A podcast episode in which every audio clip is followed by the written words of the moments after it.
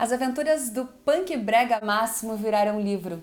Vander Wildner lançou essa obra com lembranças e boas histórias de sua vida, desde Venâncio Aires até a Europa. Esse é o Qual a Boa. Eu não me importo com amores desperdiçados. Van Van escreveu o livro durante o período de pandemia. Longe dos palcos, foi um momento importante para transformar tantas memórias em textos. Acostumado a contar histórias através das letras das músicas, ele me contou que foi um processo bastante interessante, já que é bem diferente do que ele faz há bastante tempo. São 40 anos de carreira, contados em 160 páginas, com ilustrações de Alan Sieber e fotos de Fernanda Chemalha.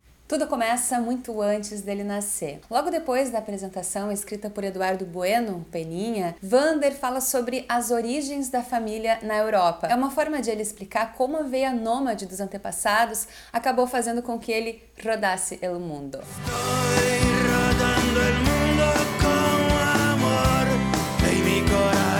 O que eu mais gostei nessa obra foi que o Vander deixou os textos leves, divertidos e diretos sem muitas delongas e floreios, ele conseguiu deixar os acontecimentos muito bem amarrados e encerrar cada parágrafo como se fossem pequenas crônicas, o que dá vontade de continuar lendo para saber o que mais está por vir. Tem de tudo nesse livro: referências a trechos de músicas, leves pinceladas de momentos dramáticos, receitas e boas histórias que rendem algumas risadas. Lendo o livro, eu sentia como se ele estivesse aqui, na sala da minha casa, contando tudo isso para mim. Bom, não quero ficar contando aqui muitos detalhes sobre as histórias, muitas até já conhecidas, porque eu acho importante preservar esses elementos que acabaram me causando encantamento e surpresa. Só que tem uma coisa que eu preciso contar. Imagino que as pessoas que convivem com o Wander até já saibam, mas eu fiquei positivamente surpresa ao saber que Renato Russo é uma das grandes referências de Vander Wildner como cantor.